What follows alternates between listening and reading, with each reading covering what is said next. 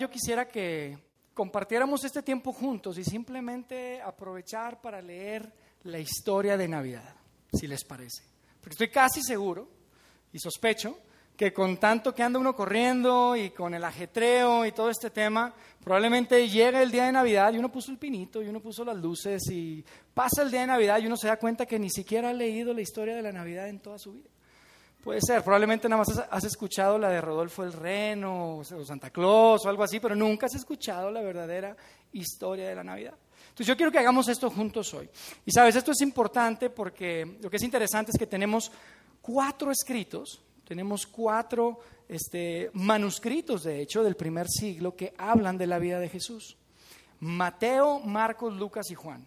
Y para mí es importante, probablemente en muchas ocasiones, si tú has estado con nosotros, me escuchas decir, este, y repetir esto de Mateo, Marcos, Lucas y Juan. Ya hablamos de esto todo el tiempo. Porque, y para mí es importante porque quiero que sepas lo extraordinario que es, que no tenemos uno, no tenemos dos, tenemos cuatro biografías, cuatro narrativas de la vida de Jesús. Y entonces Mateo y Marcos, Mateo y Lucas, perdón, son dos de los evangelios, a estos típicamente se reconocen o, les llamamos evangelios en las iglesias y en el ambiente religioso, les llamamos los evangelios de Marcos, Mateo, Lucas y Juan. Y Mateo y Lucas incluyen en su narrativa la historia del nacimiento de Jesús. Eh, y, es interesante porque de hecho Marcos es el más corto de los cuatro, son 16 capítulos, tú te lo puedes leer en una sentada muy rápido. y a mí me parece interesante Marcos porque es súper directo. Él empieza, empieza este, de forma bien directa su, escrito. Fíjense cómo empieza ahí, yo quiero que vean acá en pantalla. Él empieza diciendo, esta es la buena noticia acerca de Jesús el Mesías, el Hijo de Dios. Y ¡pum! Empieza, como si dijera, ¿sabes qué? Olvidémonos de María y de José y los pastorcillos. Nada más menciona ahí algo rápido de Juan el Bautista y, e inmediatamente empieza a hablar de, Jesús, de su vida, de algunos de sus milagros y sus enseñanzas. Este, Juan, por el otro lado, eh, también escribió algunos libros del Nuevo Testamento, de lo que hoy conocemos como el Nuevo Testamento, que es una colección de manuscritos en realidad. Eh, él también escribió otras cartas y Juan para mí es especial porque Juan no se preocupa por escribir eh, o no necesariamente se preocupa mucho por escribir qué fue lo que pasó, sino que Juan se preocupa por decirnos el por qué pasó lo que pasó. Él se preocupa por darnos la razón de que Jesús haya nacido, se preocupa por darnos el motivo de, la Navidad. Y, y, a mí me parece muy interesante porque de todos los amigos más y seguidores más cercanos de Jesús, Juan yo podría decirte que yo pienso que es el que más cerca estaba de Jesús. De hecho, probablemente tú te acuerdas, pero cuando Jesús estaba en la cruz y estaba a punto de morir, el único de sus amigos que estaba ahí era Juan. De hecho, estaba su mamá María también. Y, Jesús le dice a Juan, Juan, quiero que cuides a mi mamá. Y le dice a María, su mamá, oye, quiero que recibas a, Juan como, como tu hijo. Y entonces, si había alguien que había escuchado la historia de Navidad, que había escuchado la narrativa de, oye, ¿cómo fue eso cuando llegó José? O sea, ¿cómo, ¿qué le dijiste a tus papás? ¿Cómo estuvo toda esa onda del ángel? Juan es el que lo había escuchado, porque él estuvo mucho tiempo con ella. De hecho, la tradición nos dice que después, inclusive de la resurrección, Juan pasó muchos años con María cuidándola, hasta, hasta edad avanzada. Pero independientemente de eso, vemos que cuando leemos Juan, este, Juan no es, este, no es uno que empieza con la historia del nacimiento de Jesús, sino que se preocupa por decirnos el por qué. Fíjense cómo dice Juan 1.14, aquí lo vamos a poner. Él empieza diciendo así, Dice, entonces la palabra, y la palabra es Dios aquí, se hizo hombre y vino a vivir entre nosotros. Entonces, Juan empieza su narración diciendo, miren, déjenme les digo de qué se trata esta onda. De lo que se trata es Dios ha hecho su aparición. Dios se apareció. Y en este momento Juan es un hombre ya de edad avanzada. De hecho, Juan en este momento ya había visto a su amigo Jesús ser crucificado se había asomado en una tumba vacía, porque ya no estaba ahí, y después tuvo la oportunidad de desayunar pescado frito en la playa con Jesús después de que él resucitó. Entonces, este es Juan, que está viendo hacia atrás, es un hombre grande y, y, él también experimentó una cantidad de cosas complicadas durante su vida. Él experimentó que empezaron a perseguir a la iglesia en ese tiempo, él experimentó la destrucción del templo en el año 70, el templo judío en ese tiempo. Y la verdad es que su vida estaba pies arriba, seguramente, cuando él está escribiendo esto. Sin embargo, vemos un viejito. Yo me imagino a Juan ahí escribiendo. Vemos un viejito que está escribiendo y les dice, miren, si no pasan del primer capítulo, si, no hay nada más que, que me escuchen, tienen que saber esto. Dios se apareció entre nosotros. Dios se apareció en un cuerpo humano y acampó entre nosotros. Entonces Juan se preocupa, otra vez, se preocupa por el porqué, por el propósito, y no tanto el que, es lo que sucedió. Fíjense ahí en Juan 1.9 lo que dice. Dice, aquel que es la luz verdadera, quien da luz a todos, venía al mundo. En otras palabras, Juan nos dice, yo quiero que sepan que en esa primera Navidad Jesús nos trajo un regalo a todos a través de Jesús. Él era la luz verdadera, vino a alumbrar nuestras vidas. Y cuando uno lee las enseñanzas de Jesús y ves lo que sucedía a través de su vida, empieza uno a entender a lo que se refería Juan cuando decía que venía la luz a alumbrar nuestras vidas. Porque cuando la luz alumbra es cuando hay oscuridad y cuando la luz en la oscuridad significa como esas veces que uno dice, órale, no, no sabía, no sabía eso, nunca había visto eso en mí. O no, no sabía que así es como debía de tratar a las personas. Y entonces Juan nos escribe esto y, hay muchas cosas que, cuando uno lee uno empieza a entender porque, amigos, cosas que son súper normales hoy para nosotros, en ese tiempo no eran normales. El valor que tiene la mujer, el valor que tienen los niños, muchas cosas. Jesús vino a cambiar todo eso. Y entonces, este, Juan escribe, escribe esto, pero lo que para mí hace que la introducción de Juan, esto que estamos leyendo acá, y de hecho no solamente la introducción, sino todo su escrito, todo su evangelio, y que, sea tan especial es que Juan es la persona que nos presenta a Jesús como un Salvador sumamente personal, sumamente personal. Fíjense lo que escribe ahí en el verso 12 del capítulo 1. Dice ahí, a todos, y todos es todos, yo, tú, tu mamá, tu suegra, ese primo extraño, raro que no quieres ver en Navidad, pero que lo vas a ver porque es la cena de la familia. A todos, dice, a todos los que le recibieron, les dio el derecho de llegar a ser hijos de Dios. Y aquí es como si Juan de repente hace una pausa y dice, que no, necesito que me entiendan. Y yo me imagino a Juan escribiendo esto y está diciendo a todos los que le recibieron, pero no me van a entender. O sea, ¿cómo recibes a alguien que nunca has conocido? ¿Cómo recibes a un bebé?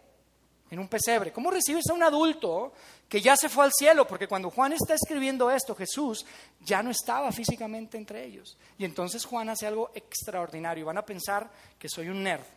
Pero chequen esto. Juan cuando está escribiendo esto, está escribiendo en griego.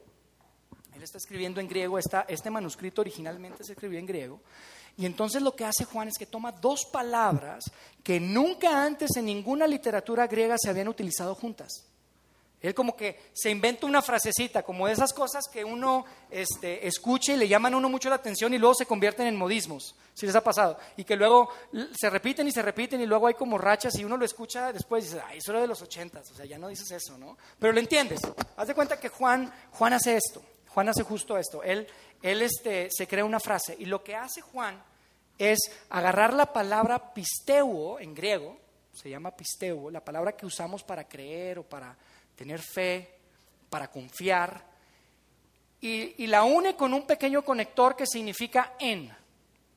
Entonces, Juan dice, este, está escribiendo ahí y, me imagino que está pensando, híjole, quiero que me entiendan, quiero que, que, realmente agarren el sentido de esto y entonces agarra la palabra pisteo en griego, que es creer, y la conecta con en, y les dice, les dice, eh, a todos los que le recibieron les dio el derecho de, llegar a ser hijos de Dios, es decir, a los que creen en, como si les dijera, oye, esto es más que creer que, porque a veces uno dice, creer que, esto es más que creer que, esto es creer en, esto es como poner todo tu peso sobre alguien.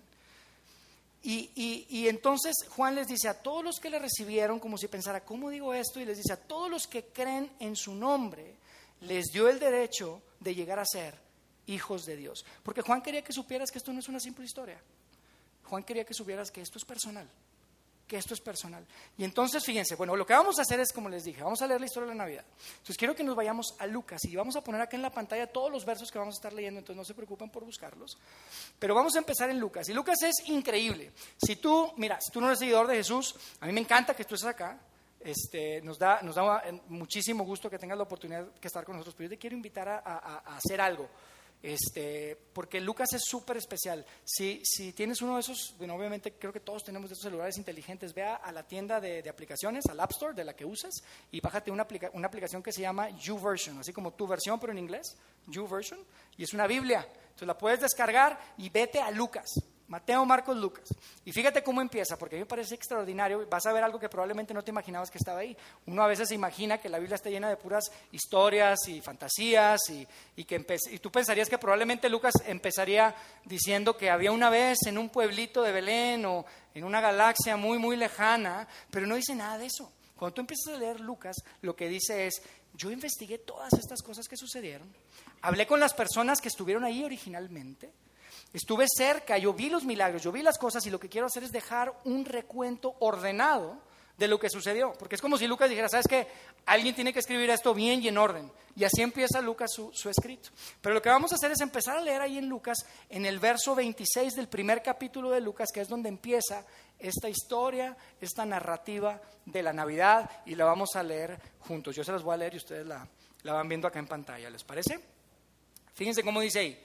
Dice, Dios envió al ángel Gabriel a Nazaret, pueblo de Galilea, a visitar a una joven virgen comprometida para casarse con un hombre que se llamaba José, descendiente de David. Y Lucas nos da todo este detalle, de dónde eran, cómo se llamaba, de dónde venían, porque si hay algo que él sabía, él lo iba a escribir acá. Fíjense lo que dice después. Y la virgen se llamaba, ¿cómo? ¿Cómo se llamaba la virgen? María, todos no sabemos esa. El ángel se acercó a ella y le dijo, te saludo, tú que has recibido el favor de Dios. El Señor está contigo. ¿Qué tal ese saludo? Entonces, de hecho, fíjense la reacción de María. Dice ahí más adelante en el 29, dice, ante esas palabras, María se perturbó y se preguntaba qué podría significar este saludo. Lucas está escribiendo todo esto, ¿no? Está diciendo lo que el ángel dijo. Entonces dice el ángel, no tengas miedo, María, Dios te ha concedido su favor, porque dice que me imagino María estaba aterrada. Y yo no sé si es como a ustedes les ha pasado, pero yo recuerdo que de niño cuando mis padres me hablaban por mi nombre y me decían, Yair, ven para acá. Dije, ay, ya me metí en problemas. Y entonces tal vez María está pensando esto, ya me metí en problemas, porque en el Antiguo Testamento siempre que aparecía Dios o había algo, muchas veces pasaban cosas malas. Entonces María está aterrada, dijo, órale, ya me metí en problemas. Y el ángel está diciendo, no te preocupes, no estás en problemas. Entonces le dice, Dios te ha concedido su favor. Le dijo el ángel, quedarás encinta y darás a luz un hijo y le pondrás por nombre Jesús. Y fíjense, quiero que tomen nota de esto, esto es importante. Ella no escuchó Jesús, ni escuchó la palabra Jesús en griego en lo que se escribió. Ella escuchó la palabra hebrea Yeshua. Y Yeshua o Yeshua es la misma palabra que se usa para este héroe de antaño de Israel judío que se llamaba Josué. La misma palabra, es intercambiable en hebreo. Entonces, ella cuando escucha le dice, vas a tener un hijo y le vas a poner por nombre Yeshua. Y eso es importante más adelante en la historia, así que recuérdenlo. Dice, Él será un gran hombre y lo llamarán Hijo del Altísimo. Dios el Señor le dará el trono de su padre David y reinará sobre el pueblo de Jacob para siempre. Y su reinado no tendrá fin. Y si tú de alguna forma estás conectado con la iglesia o eres seguidor de Jesús, probablemente tú has escuchado que este movimiento que Jesús se inició unos 30 años después de que nació, que hoy en día le llamamos iglesia, a veces nos referimos a él como el reino de Dios. ¿Has escuchado eso, no? Ah, es el reino de Dios, la iglesia, el reino de Dios. Bueno, de aquí es de donde viene ese concepto. Uno a veces piensa que el reino de Dios viene del Antiguo Testamento, pero es de aquí de donde nace este concepto. Así que mira, vamos a ponerle pausa a Lucas y ahora nos vamos a ir a Mateo. Y vamos a ver la versión de Mateo en Mateo 1, también al principio, donde él nos empieza a narrar su versión de lo que pasó en el nacimiento de Jesús. Fíjense en Mateo 1, 18, dice, así fue como ocurrió el nacimiento de Jesús el Mesías. Pues cuéntanos, Mateo, ¿cómo fue la historia de Navidad? Dice entonces ahí empezando, dice, María, la mamá de Jesús, estaba comprometida para casarse con José. Y antes de la boda, y este fue un día difícil para María, porque dice que antes de la boda descubrió que estaba embarazada. Literalmente se descubrió que estaba embarazada. Este fue un día difícil, porque probablemente le dijo a alguien, pero seguramente no les contaba toda su historia, porque ¿quién iba a creer esa historia tan loca de un ángel que se le apareció y que le dijo? Y amigos, probablemente hoy, es difícil, hoy en día es difícil entenderlo, pero en esa cultura y en ese tiempo, esto que estaba viviendo María era, era para que la mataran. ella la podían apedrear. El hecho de que estaba embarazada sin estar casada, la podían quemar. Mira, si le iba bien, por lo menos iba a ser marginada por completo de la sociedad. Y entonces fíjense lo que dice, dice, descubrió que estaba embarazada por el poder del Espíritu Santo. Porque José su esposo, dice ahí en el 19, José su esposo era un hombre recto y no quería que ella fuera avergonzada en público, era un hombre bueno, un gran hombre, dice, así que hizo planes en secreto para romper el compromiso de matrimonio. Y, en ese tiempo, amigos, también tienen que saber esto, en ese tiempo los, los, compromisos de matrimonio no era como ahora de, oye, ¿sabes qué? Lo rompemos, me das mi anillo, por favor, necesito mi anillo de regreso. No era así. No es como que, oye, ¿cuándo puedo pasar por mi chamarra de, ¿verdad? de la prepa? No. En ese tiempo el compromiso era un compromiso tremendo. O sea, esto significaba que tenían que ir probablemente con un sacerdote, tenían que firmar papeles, mira, era un tema grande, era un tema grande. Entonces, la historia continúa ahí, dice en el 20. Pero mientras pensaba en esto, Juan está pensando, ¿qué hago? O sea, es un gran hombre, es un, súper, súper humano y, y, está pensando, ¿cómo hago para no lastimar a esta mujer? Pero pues, ¿qué onda, no? Está pensando, dice, mientras pensaba en esto, un ángel del Señor se le apareció en un sueño y le dijo, y entonces Mateo nos empieza a dar la historia de la Navidad, pero desde el ángulo de José. Entonces, fíjense lo que dice. José, descendiente de David, no tengas miedo de casarte con María. José, la gente va a hablar, no tengas miedo. Aunque la gente piense que es tu hijo, aunque la, gente piense que no te esperaste, aunque la gente va a empezar a asumir que tú has traído vergüenza y has traído este, este, muchísima eh, desgracia a tu familia, porque esta era una gran, gran falta. Entonces le dice, no tengas miedo de casarte con María, porque el hijo que ella está esperando es por obra del Espíritu Santo. Órale. Y entonces le sigue diciendo el ángel a José. Dice, ella tendrá un hijo y tú le pondrás por nombre Jesús. Y otra vez, no escuchó Jesús, él escuchó, Yeshua. Él escuchó Yeshua. No sé cómo se pronuncia en hebreo, pero Yeshua, no escuchó, no escuchó Jesús. Y entonces aquí es donde seguramente José empezó a emocionarse. Porque él escucha a Yeshua y dice, órale. Entonces le dice, vas a tener un hijo, es del Espíritu Santo. Este es un hijo que, María va a tener, no tengas miedo de recibirla, y el nombre que le van a poner es Yeshua, como Josué, como ese héroe antiguo. Y después le sigue diciendo, le pondrás por nombre Jesús, ¿por qué? Y entonces, pues aquí, José está dormido, ¿verdad? O sea, no sabemos si se puso a platicar con el ángel, una revelación de un ángel. Eh, José está dormido, pero yo me pongo a pensar que si José hubiera tenido algo de conciencia, hubiera estado teniendo una conversación con el ángel en el sueño, seguramente ahí José le hubiera dicho al ángel, ángel, no tienes que decirme por qué, yo sé por qué si voy a tener un hijo y le vamos a poner Yeshua y es del Espíritu Santo, yo sé por qué es. No me tienes que decir por qué, ya sé por qué viene. Y entonces le dice el ángel, porque, él, porque él salvará a su pueblo. Y ahí es donde seguramente ya explotó José y dijo, oye, no, claro que va a salvar a su pueblo. Yo sé lo que me estás hablando.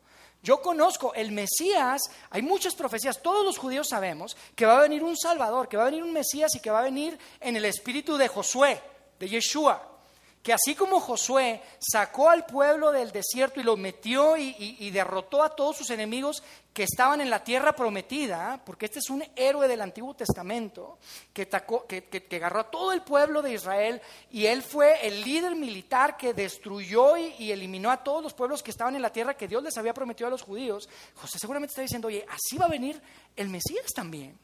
Y así como eh, el Mesías que, estaba prometido iba a venir, va a tener la sabiduría de Moisés, pero va a ser un gran líder militar como Josué. Y seguramente José está pensando, yo soy parte del cumplimiento.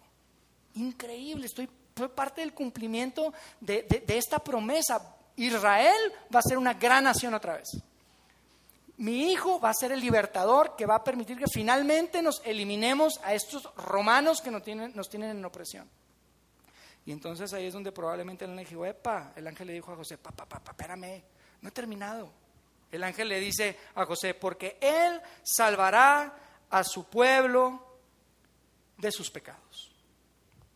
Y es donde probablemente José puso cara de, ¿what? De sus pecados. A ver, ángel, tiempo, tiempo, tiempo. ¿Cómo que de sus pecados? Ángel, eso de los pecados ni es importante. Seguramente hubiera pensado José en su mente, en su sueño. Ángel, eso de los pecados lo tenemos súper bien cubierto ya.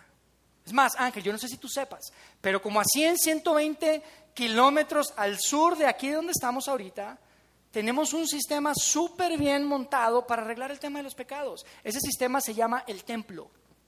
Ese sistema se llama, se llama la ley de Moisés. Ellos ya tenían eso resuelto de los pecados. Tú ibas al templo, de vez en cuando llevabas un sacrificio, un animalito, lo sacrificabas y se arregló el problema de los pecados. Eso de los pecados ya está resuelto, Ángel. ¿Por qué? Porque amigos, ellos, ellos no esperaban esto. Ellos estaban esperando un libertador del pueblo de Israel. Roma los tenía ahí oprimidos. Ellos no esperaban un salvador de sus pecados. Pero el ángel le dijo a José, vas a tener un hijo y lo vas a llamar Yeshua, que significa libertador, significa salvador. Pero los va a salvar de lo que realmente necesitan ser salvados, de sus pecados. Y entonces, fíjense, continúa ahí la historia en Mateo, dice, cuando José despertó, hizo lo que el ángel del Señor le había ordenado, porque mira, créeme, si se te aparece un ángel, estás seguro que es un ángel, no importa lo que creas, no importa qué te pida, lo haces, te lo garantizo. Dice ahí que él hizo lo que el ángel del Señor había ordenado, dice que se casó con María. Y ahora vamos a regresar a Lucas, porque la historia continúa. Y la cosa se pone dramática, porque empezó a pasar el tiempo. Y a María se le empezó a notar su embarazo. Y ahora todo el mundo sabe que está embarazada. Y no han tenido una boda. Y la gente empezó a murmurar. Pero es que ¿quién iba a creer esta historia? Fíjense, Lucas nos da más detalles. En Lucas 2, al principio dice, en esos días el emperador Augusto ordenó que se levantara un censo de todo el mundo habitado. Y el emperador Augusto es el primer emperador de Roma. No sé si ustedes sepan, pero en ese tiempo Roma era una república. Y en la misma etapa en la que Roma tiene su primer rey, su primer emperador, nació un rey judío. Y dice, por lo tanto, cada uno tenía que ir a inscribirse a su propio pueblo. Y José y María vivían en Nazaret. Y todo apuntaba a que el bebé iba a nacer en Nazaret. Pero las profecías decían que el Mesías tendría que nacer en Belén, en la ciudad de David. Y entonces Dios decide utilizar al hombre más poderoso del mundo para asegurarse que su hijo naciera en el, lugar correcto. Y fíjense lo que dice después. Dice, ustedes conocen bien esta historia, dice, entonces José también salió del pueblo de Nazaret de Galilea y se fue a Judea, a Belén, al pueblo del rey David porque era descendiente de él. Tenía que ir a registrarse ahí por esta idea que, que, pareciera como si Dios hubiera codeado al emperador César Augusto o pellizcado ahí. Tienes que encontrar a toda la gente y eso hizo que José y María tuvieran que viajar de Nazaret a Belén. Y el bebé de María está ya por llegar en cualquier momento. Y la verdad, amigos, es que ese viaje seguramente no fue nada sencillo. No fue nada sencillo. Ahí va, ¿no? Y en todas las historias, y en todas las canciones, y en todos los cuentos, María iba montada en un, en un burrito. ¿Sabes en qué versículo viene eso? En ninguno. en ninguno, pero suena súper bien, ¿a poco no? Ahí van solos, van en el desierto, caminando, José y María, y van en un burrito. Y está difícil el tema, es un, es un viaje difícil. Y no sabemos si fue en un burrito, probablemente sí fue así. O tal vez fue en una mula, o tal vez fue en un caballo, o tal vez fue una carreta. Pero ese viaje fue difícil. Y ahí iban ellos, poco a poco, avanzando, yendo rumbo a Belén, para cumplir la profecía que se había dicho del Mesías. Gracias a que el hombre más poderoso del mundo dijo, hay que encontrar a la gente. Qué coincidencia, ¿no? Qué cosa tan increíble. Ahora fíjense, en el 6, vamos a seguir leyendo y la historia, dice, mientras estaban ahí, llegó el momento para que naciera el bebé. María Dios dio a luz a su primer hijo varón y lo envolvió en tiras de tela y lo acostó en un pesebre porque no había alojamiento disponible para ellos. Y esa noche había unos pastores en los campos cercanos que estaban cuidando sus rebaños de ovejas. Y es de noche y está frío, yo creo que más frío que el que tenemos ahorita. Así como el frito que estamos teniendo en Ciudad de México últimamente, pero estaba frío. Ahí están los pastores. Y dice, de repente apareció entre ellos, entre los pastores, un ángel del Señor. A mí me parece súper interesante esto. Yo no sé si algunas veces se han preguntado, ¿por qué pastores? ¿Por qué pastorcitos de ovejas? ¿Por qué se les apareció a, a unos pastores? ¿Por qué no, no sé, a los plomeros que estaban en el bar tomando una cerveza y llegó el ángel y se les apareció? No sé. O unos agricultores. No sabemos, la verdad es que no sabemos por qué pasó eso. Pero te voy a decir que sí sabemos. Lo que sí sabemos es que en el sistema religioso judío los pastores eran personas que eran completamente relegadas de la religión del sistema. Eran personas que siempre estaban sucias, porque cuando tú cuidas borreguitos o animalitos, pues tú vas detrás de ellos y pues, salen cosas y a veces pisas cosas, ¿no? Y está sucio. Y en el sistema religioso judío ellos no podían participar de las ceremonias del templo. Ellos eran de alguna forma relegados. Ellos se dedicaban a vender los corderitos a la gente que era rica y que pues los usaba para comer o los usaban para los sacrificios en el templo. Pero ellos no podían participar. Y nos damos cuenta que Dios decide anunciarle el nacimiento de su hijo a la gente que menos nos hubiéramos imaginado. Las probabilidades de que ellos, los pastorcitos, pudieran ser parte de algo así eran muy remotas. Las probabilidades eran, eran muy remotas. Entonces, fíjense, dice ahí después, que el resplandor de la gloria del Señor los rodeó y los pastores estaban aterrados. Todo el mundo está aterrado en esta historia, poco no? Por eso yo a veces soy un poquito escéptico, a veces la gente que escucho que no, se me apareció Jesús y digo, ¿estabas aterrado? Me dice, no, no, no, digo, ah, no, no era Jesús. Porque acá todo mundo que se le aparece algo así, se, se quedan aterrados, cae sobre el suelo, cae sobre la tierra. Pero bueno, nada más para que lo piensen. Dice ahí, el ángel los tranquilizó en el 10. Estaban aterrados los pastores, pero el ángel los tranquilizó y les dijo, no tengan miedo, les traigo buenas noticias que darán gran alegría a toda la gente. Y aquí está el anuncio que les hicieron a los pastores. Aquí está el anuncio que les hicieron a los pastores. Dice, hoy en el pueblo del rey David les ha nacido un Salvador. ¿A quién les ha nacido un Salvador? A ustedes, pastores. A ustedes que pensaron que no era posible acercarse, a ustedes que pensaron que no podían relacionarse con Dios, a ustedes les ha nacido un Salvador. A ustedes que simplemente se dedicaban a vender los corderitos a la gente rica, porque los pobres no les alcanzaba corderitos, nada más les alcanzaba para pajaritos y cositas. A ustedes que siempre han sido marginados y que pensaron que nunca podían ser parte, a partir de hoy, hay un lugar para ustedes. A mí me encanta esto. A mí me encanta esto. Fíjense lo que dice dice, este, les ha nacido un Salvador que es el Mesías, el Señor, el que habían escuchado toda su vida, el que crecieron escuchando que un día iba a llegar, ya llegó, el Mesías, el Salvador. Y en el verso 12 dice, como señal encontrarán a un bebé envuelto en retazos de tela, acostado en un pesebre. Y, y, ahí, pues obviamente ellos inmediatamente se conectaron, porque un pesebre es lo que utilizaban para darle de comer a las vacas y a los caballos. Entonces, wow, Ahí va a estar el bebé, ahí va a estar metido el bebé en un pesebre, algo que es súper conocido para ustedes. Dice, y de repente, junto al ángel, apareció una gran multitud de ángeles del cielo y todos alababan a Dios. Y esta es la parte que todos no sabemos, ¿no? Hasta hay canciones de esto. Gloria a Dios en el cielo más alto y paz en la tierra para aquellos, inclusive pastores, para aquellos en quienes Dios se complace. Y cuando los ángeles se fueron al cielo, los pastores se dijeron entre ellos, vamos a Belén a ver lo que ha sucedido. Y yo quiero hacer una pausa aquí, amigos. Yo quiero hacer una pausa aquí y hacer un, paréntesis porque para mí esto es súper importante. Muchas ocasiones la gente dice, ¿por qué ustedes son bien cerrados? Todo pues, nada más la Biblia, lo que la Biblia diga. Y yo, ¿por qué crees? Y, a veces uno contesta, bueno, pues es que la Biblia dice. Les quiero decir algo. Nosotros seguimos a Jesús, no simplemente porque la Biblia dice. Es mucho mejor que esto. La razón por la que seguimos a Jesús es porque algo sucedió. Y fue tan grande y tan importante que quedó registrado. Amigos, en el primer siglo, lo único que quedaba registrado era todo lo que hacían los reyes y los emperadores. Probablemente algún líder militar, algún conquistador, también se escribían ciertas cosas y quedaban registradas.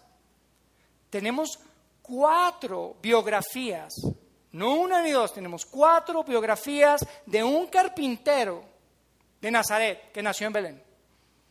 Tenemos cuatro narrativas de un carpintero, que era un hijo de dos personas que nadie conocía.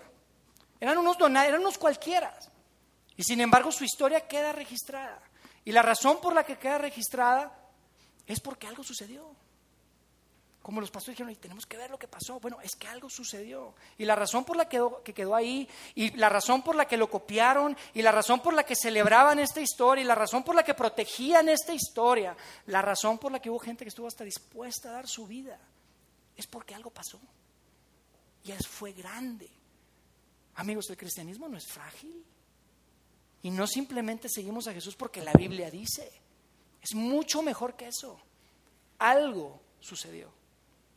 Algo sucedió. Fíjense lo que dice ahí. Vamos a ver a Belén, a ver lo que ha sucedido, lo que el Señor nos ha anunciado. En el 16 dice después, fueron deprisa a la aldea y encontraron a María y a José. Y ahí estaba el niño, acostado en el pesebre. Y después de verlo, los pastores contaron a todos lo que había sucedido y lo que el ángel les había dicho acerca del niño. Y todos los que escucharon el relato de los pastores quedaron asombrados. Y aquí viene probablemente uno de los versos más importantes en todo el relato de la Navidad. Esto es increíble y señoras, señoritas, ustedes entienden esto súper bien, porque fíjense lo que dice. Dice, pero María guardaba todas estas cosas en el corazón y pensaba en ellas con frecuencia. María tenía todo esto adentro, guardado en su corazón. Y pensaba y pensaba y reflexionaba y meditaba. Porque después de todo, ¿quién le iba a creer? Su reputación estaba destrozada. Y después de esto asumimos que ella trató de criar a Jesús de la mejor manera posible. Asumimos que trató de criar a Jesús de la forma más normal posible. Y aproximadamente unos 36 años después de que esto sucedió, ella iba a experimentar el dolor más grande que cualquier madre iba podría experimentar en su vida. Porque María experimentó ver a su hijo ser ejecutado de la forma más inhumana y cruel que ustedes se puedan imaginar. Pero después de tres días, después de tres días, María se asomó en una tumba vacía. Y después de tres días, María tuvo la oportunidad de abrazar con todas sus fuerzas seguramente a su hijo vivo, a su hijo resucitado.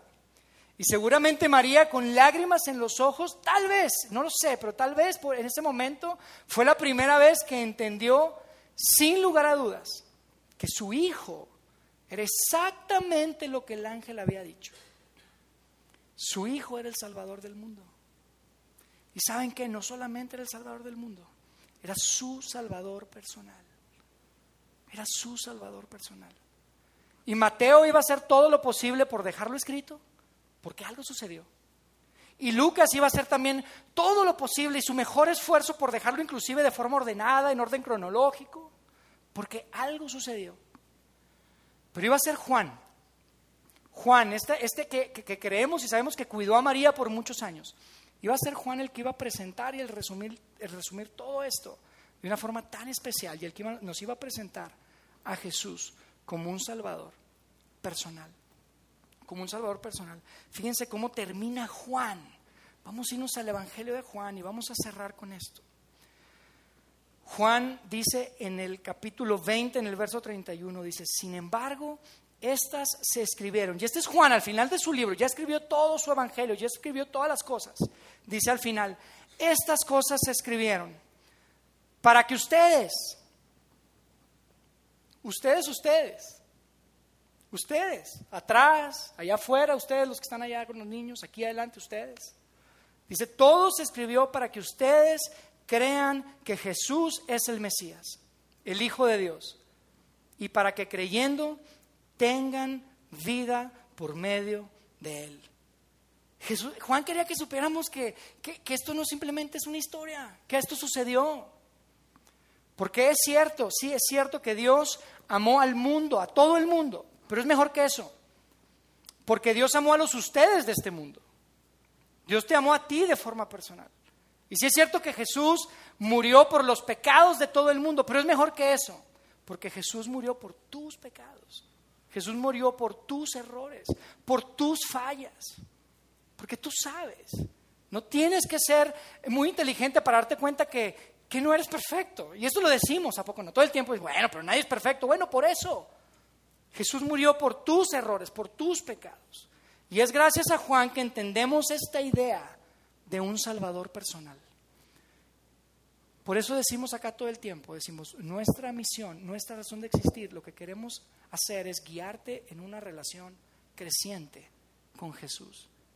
Es una relación personal, no es una, una, relación colectiva, es una relación personal íntima.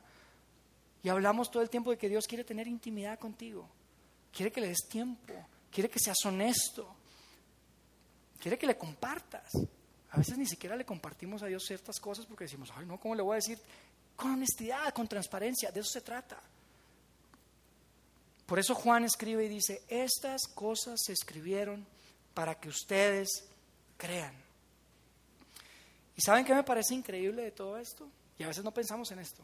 Pero a mí me parece increíble que a Juan y a Mateo y a Pedro y a Santiago y a Andrea, a todos los seguidores más cercanos de Jesús, a todos, les tomó años entender esto.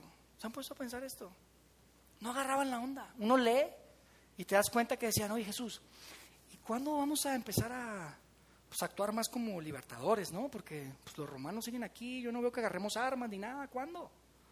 Estaban esperando otra cosa.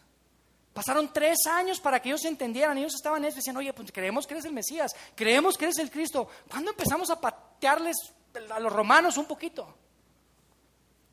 Y esperaron por tres años algo que Jesús jamás planeó.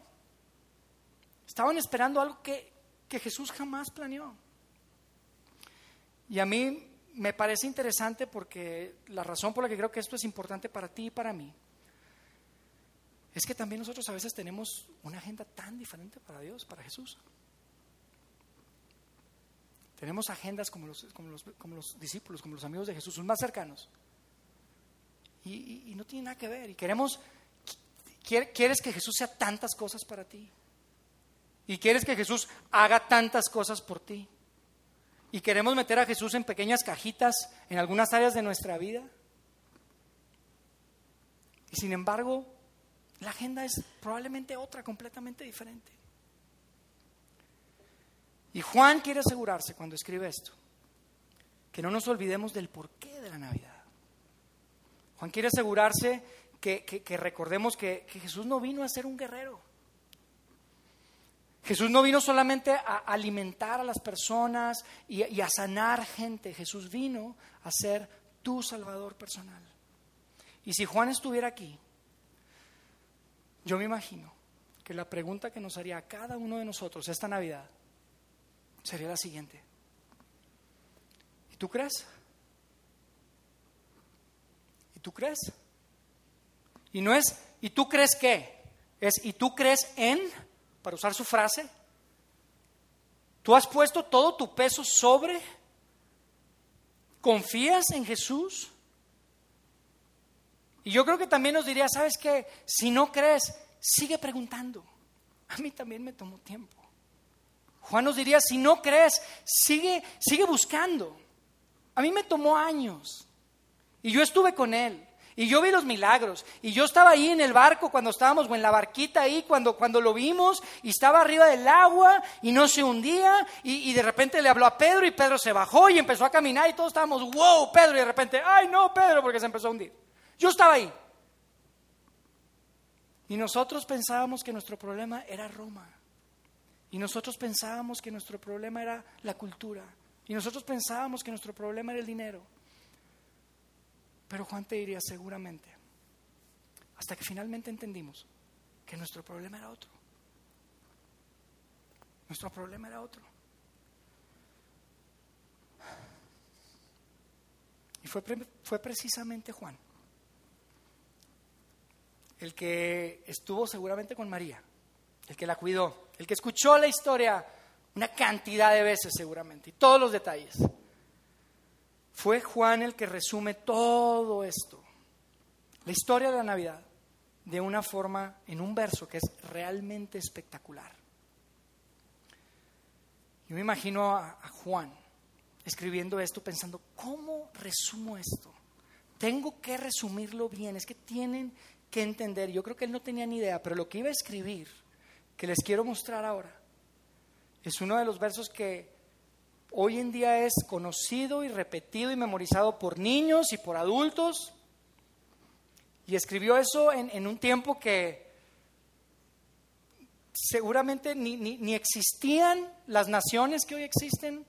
Hoy en día se repiten idiomas que cuando él escribió esto ni siquiera existían esos idiomas. Y fue Juan que lo vio todo, que lo experimentó todo, que yo creo que por gracia de Dios decide resumir todo esto con estas palabras de Jesús en Juan 3:16. Y dijo, Dios amó tanto al mundo. Y esta es la historia de Navidad. Dios amó tanto al mundo que dio a su único hijo, en esa primera Navidad, dio a su único hijo para que todo, todo, todo, todo. Y yo creo que Juan dijo, así voy a usar mi frase, para que todo el que crea en Él, para que todo el que confíe en Él, para que todo el que ponga todo su peso sobre Él, no se pierda, sino que tenga vida eterna. Dios amó tanto al mundo que dio a su único hijo para que todo, todo el que crea en, para que todo el que cree en Él no se pierda, sino que tenga vida eterna. ¿Se pueden imaginar a Juan escribiendo esto? Yo me lo imagino, él es un hombre anciano, ya es grande.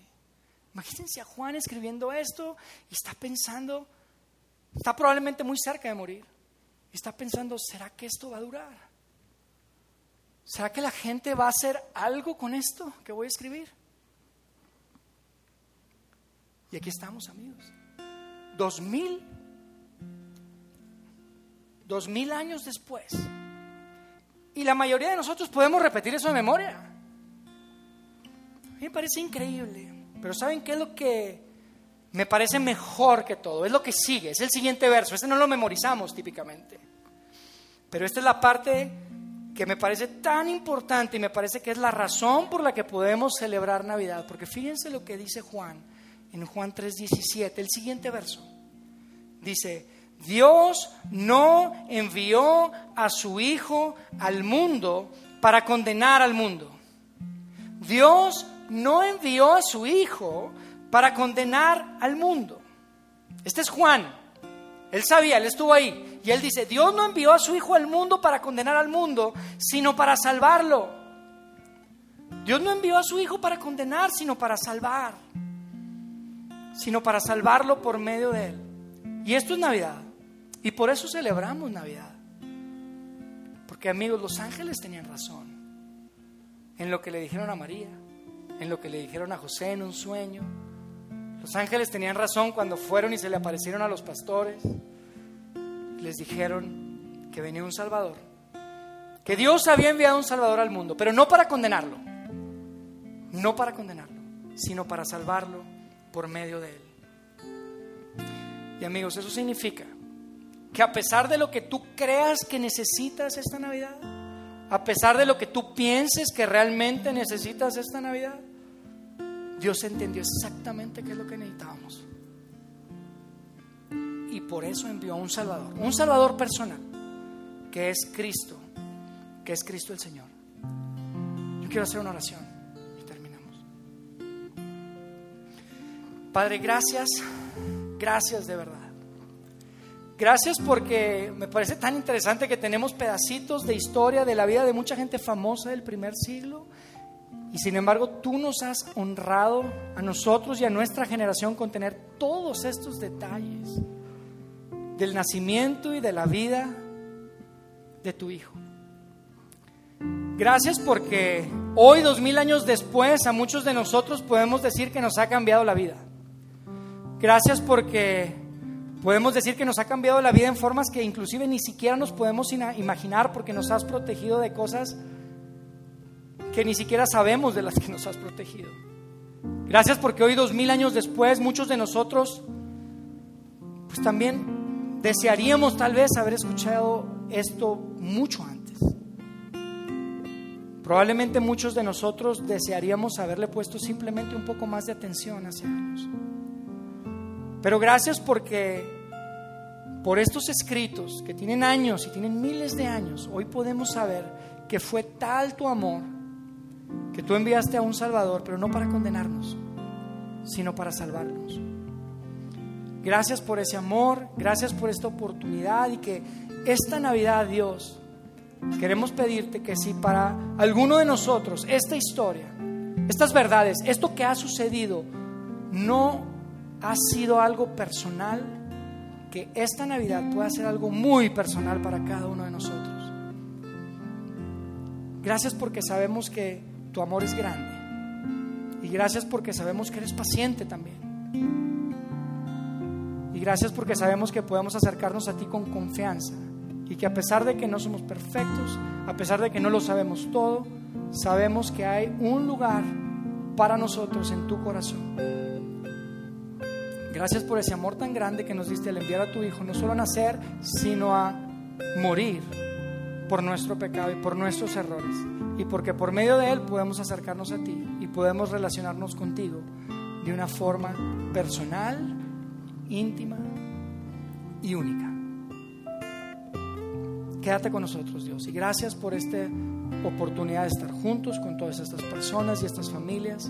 Las ponemos en tus manos y que esta Navidad podamos recordar que tú no enviaste a tu Hijo para condenar al mundo, sino para salvarlo por medio de él. Oramos todo esto en el nombre de Jesús.